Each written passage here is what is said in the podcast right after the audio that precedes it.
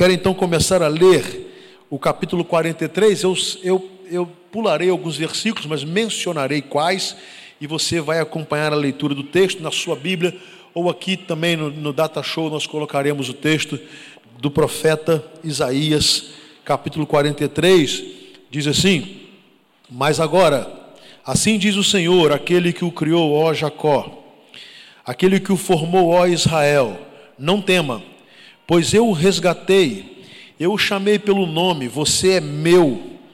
Quando você atravessar as águas, eu estarei com você. Quando você atravessar os rios, eles não o encobrirão. Quando você andar através do fogo, não se queimará.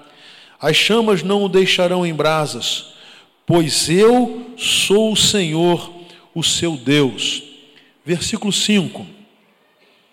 Não tenha medo, pois eu estou com você. Do Oriente trarei seus filhos, e do Ocidente ajuntarei você. Versículo 8: Traga o povo que tem olhos, mas é cego, que tem ouvidos, mas é surdo. Todas as nações se reúnem e os povos se ajuntam. Qual deles predisse isto e anunciou as coisas passadas? Que eles façam entrar suas testemunhas para provarem que estavam certos, para que outros ouçam e digam: é verdade. Vocês são minhas testemunhas, declara o Senhor e meu servo, a quem escolhi, para que vocês saibam e creiam em mim e entendam que eu sou Deus. Antes de mim, nenhum outro Deus se formou, nem haverá algum depois de mim. Eu, eu mesmo, sou o Senhor, e além de mim não há Salvador algum. Eu revelei, salvei e anunciei. Eu, e não um Deus estrangeiro entre vocês. Vocês são testemunhas de que eu sou Deus, declara o Senhor. Desde os dias mais antigos eu o sou. Não há quem possa livrar alguém de minha mão. Agindo eu, quem o pode desfazer? Amém? Meus irmãos, que texto maravilhoso Sobretudo se nós entendermos que esse texto é dado ao profeta da parte de Deus num momento da história de Israel em que o povo estava vivendo numa desobediência, não ouvindo a palavra do Senhor, naturalmente no exílio por causa de todo o afastamento de Deus, da ingratidão, da idolatria, muitos até mesmo do ateísmo, um povo abençoado, guardado por Deus, que se rebelara contra tudo que Deus ensinara, tudo que Deus fizera pelo povo, havia então esse povo repudiado Deus. E é impressionante que é exatamente nesse profeta que nós vamos encontrar a mensagem de maior esperança que o Velho Testamento poderia nos dar, por isso o Isaías é chamado e conhecido como profeta messiânico, porque ele foi falar e anunciar a chegada, a vinda do Messias, o Salvador do mundo, no meio e a um povo que vivia em trevas do pecado, da desobediência e da escuridão. Essa era a realidade. Mas quando nós abrimos o capítulo 43, nós ouvimos uma mensagem de esperança. Uma mensagem que Deus estava dando ao povo uma nova oportunidade, chamando o povo a que se lembrasse de quem ele era e do que ele fizera e de quão amado era o seu povo, o povo de Deus, o povo que, embora tendo se rebelado contra o Senhor, era ainda o povo escolhido, o povo amado, o povo eleito. Então Deus começa a falar de uma forma muito carinhosa e diz ao povo: Não tema, pois eu o resgatei, eu o chamei pelo nome e você é meu. Você é meu.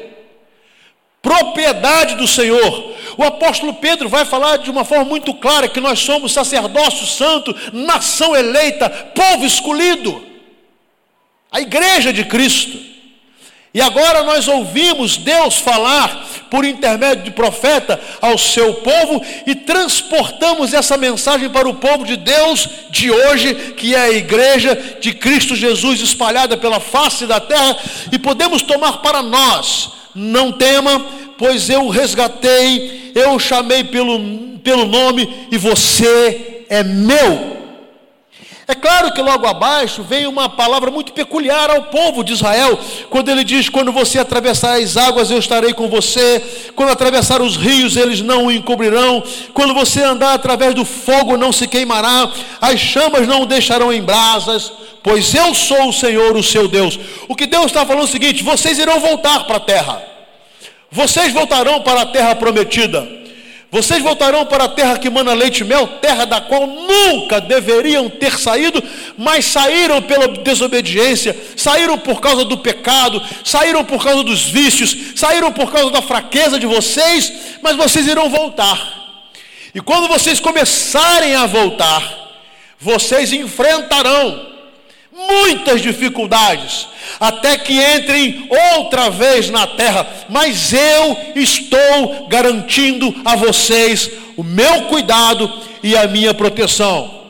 Os rios, o fogo, os perigos do deserto, os ataques de soldados inimigos, tudo o que iria tentar impedir que o povo retornasse, Deus garante vocês retornarão. Eu não deixarei que ninguém toque vocês, porque vocês são o meu povo.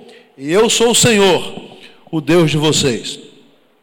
É claro que esse retorno seria é, natural a, a existência de uma tremenda insegurança. O povo de Israel não era exilado, um povo bélico, um povo estrategicamente preparado para enfrentar inimigos. Não havia nesse tempo em Israel soldados, não havia armamentos, não havia nada que pudesse garantir uma segurança ao povo.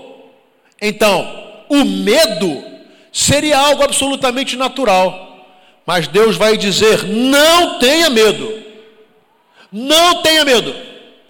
E como Deus pode dizer a mim e a você: não tenha medo do que virá pela frente.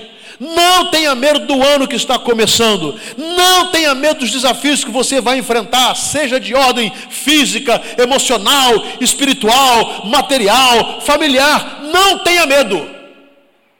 Agora, o motivo de não termos medo não se encontra na nossa força, na nossa capacidade intelectual, na nossa inteligência, no nosso poder, no nosso dinheiro, porque Deus diz: não tenha medo, pois eu estou com vocês. Amém? Eis aqui a razão do medo ser desnecessário à igreja de Cristo, porque é uma garantia. Não tenha medo, porque eu estou com vocês.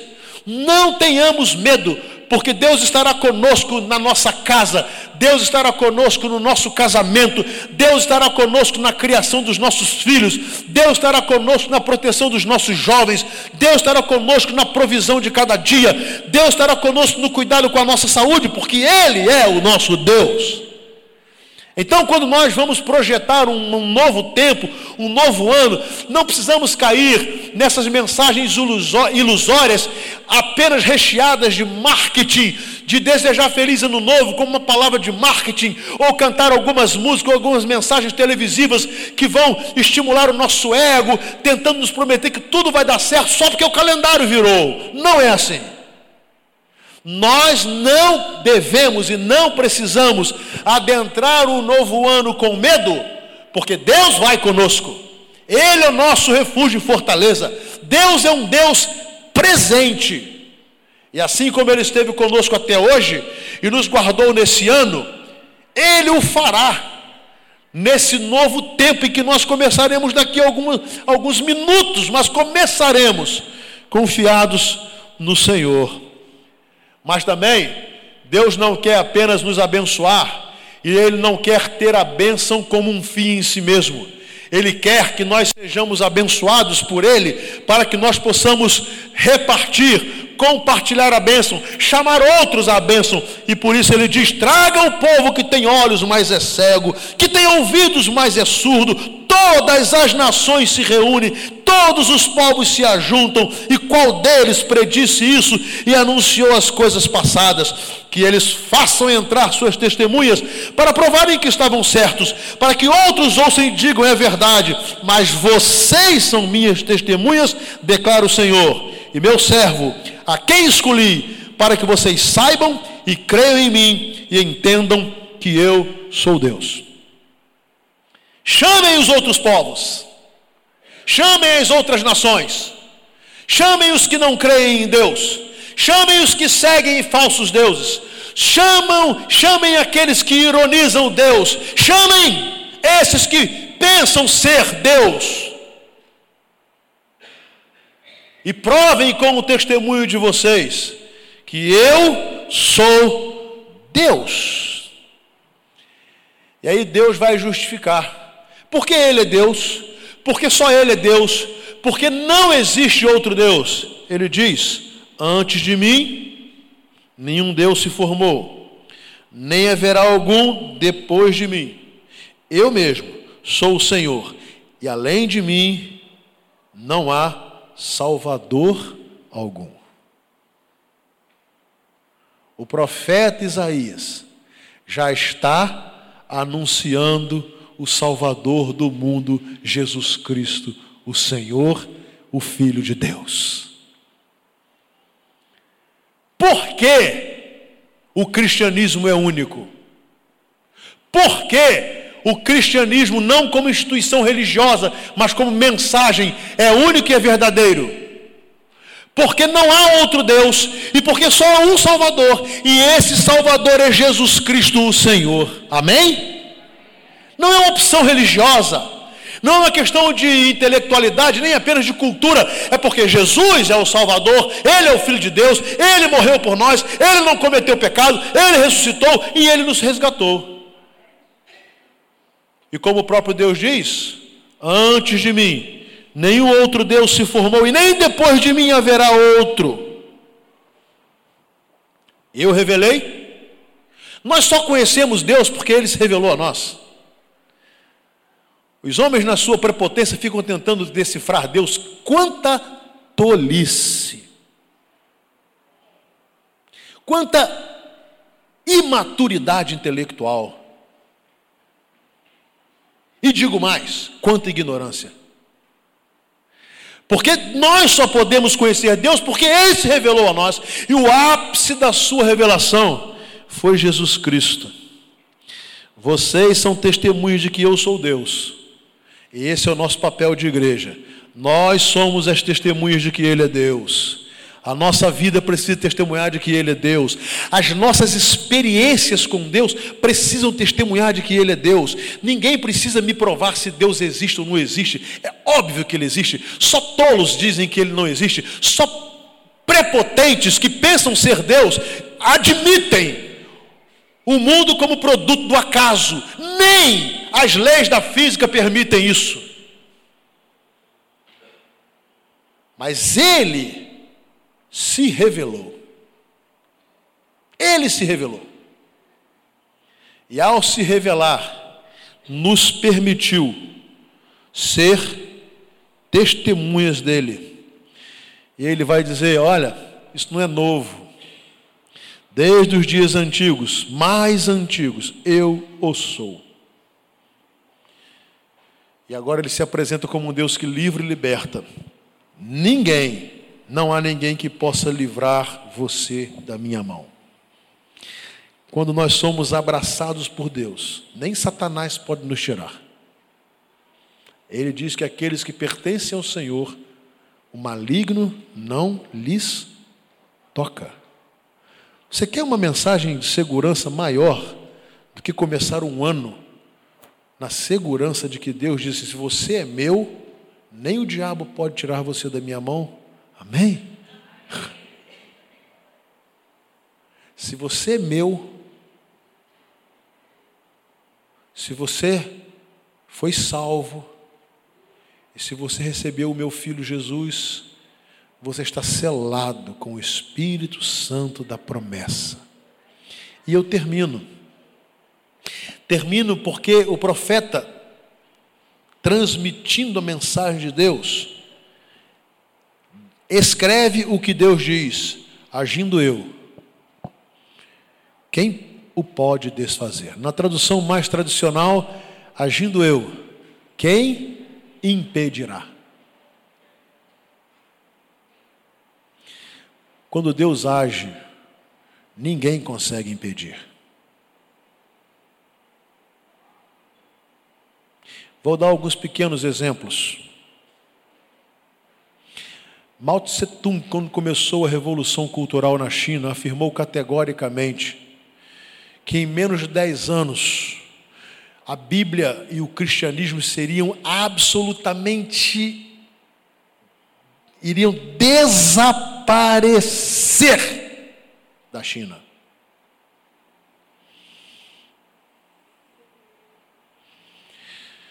A China tem conversão todo dia, todo dia, todo dia, todo dia, todo dia, e a perseguição e a igreja cresce, e a perseguição e a igreja cresce, por quê? Porque agindo Deus, ninguém pode impedir. Adolf Hitler colocou em todas as igrejas a cruz da suástica para substituir a cruz de Cristo, na certeza absoluta de que o império do Terceiro Reich iria durar pelo menos mil anos e que só haveria um Deus. Agindo Deus, ninguém pode impedir.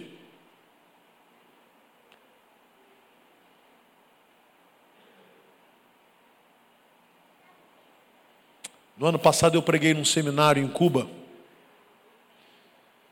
que no ano de 61 esse seminário foi fechado.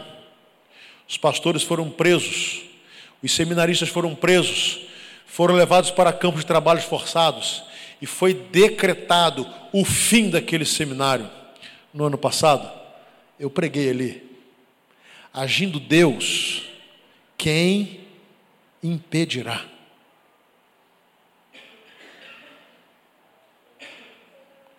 O mundo islâmico está se rendendo a Jesus. Milhares de muçulmanos estão se curvando diante de Cristo Jesus. Ontem, nós batizamos vários irmãos que Satanás tinha escravizado na Cracolândia. E ninguém poderia imaginar que eles já não tivessem presos ou mortos. Mas agindo Deus, ninguém pode impedir. Hoje eles são salvos. Como o nosso culto tem que terminar meia-noite, eu não posso continuar a dar exemplos, porque eu teria exemplo para dar aqui o resto da vida. Eu vou contar uma coisa para vocês, esse é o último exemplo. O nosso pastor Marcão, você sabe que ele foi jogador de futebol, e foi um jogador importante. Marcão jogou em vários clubes e alguns clubes grandes. Mas ele teve uma oportunidade em sua vida. Ele conseguiu um contrato para jogar no Japão, numa época em que o Japão era o Eldorado dos jogadores, né, pastor? Quem ia jogar no Japão ficava rico e milionário. E o Marcão, ainda não pastor, novo convertido, assinou o contrato e foi para o Japão. E ele começou a jogar. E naturalmente ia ganhar muito bem.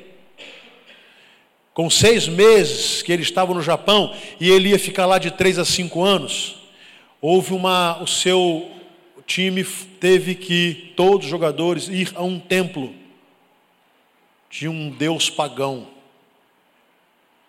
E eles tinham que ir, e lá oferecer uma oferenda. E o Marcão, na época, disse: Eu não vou. Eu não vou. E aí os seus companheiros começaram a falar com ele assim: Mas como é que você não vai? Se você não for, você perde o contrato. Se você não for, você perde o seu futuro, sonho realizado, independência financeira. Você vai ficar rico quando você voltar para o Brasil, os seus problemas terminaram. Mas ele falou assim: Eu perco o contrato, mas não nego meu Deus. Sabe o que aconteceu com o Marcão? Na semana seguinte ele foi demitido. O seu contrato foi rasgado, cancelado. E com apenas seis meses, ele teve que pegar sua esposa, os seus três filhos pequenininhos e voltar para o Brasil. Mas hoje ele é um pastor. E é claro que ele não ganha o dinheiro que ele poderia ganhar no Japão. Mas a quantidade de vidas que o Marcão ganha, nem o Japão inteiro poderia pagar. Sabe por quê? Agindo Deus, quem impedirá? Minha amada igreja, vamos começar mais um ano. Não importa os desafios, as dificuldades e as lutas, mas se Deus agir, ninguém poderá impedir que nós sejamos pessoas bem-sucedidas, felizes aos olhos do Senhor. Vamos juntos honrar a Deus, ser testemunhas de que Jesus é Senhor para a glória de Deus Pai ter a certeza absoluta que nas nossas tribulações Deus não nos abandona, Ele é fiel. Os irmãos sabem, nós tivemos a nossa igreja um ano difícil de tribulação. Particularmente a minha família teve um ano difícil. Aqui está a minha sogra.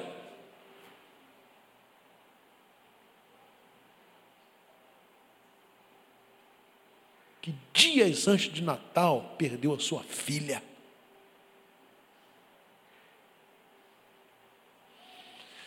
Então não estou trazendo uma mensagem de autoajuda, de prosperidade, eu estou falando de uma confiança absoluta de que Deus age e Ele é fiel, e que apesar das nossas tribulações, Deus é bom.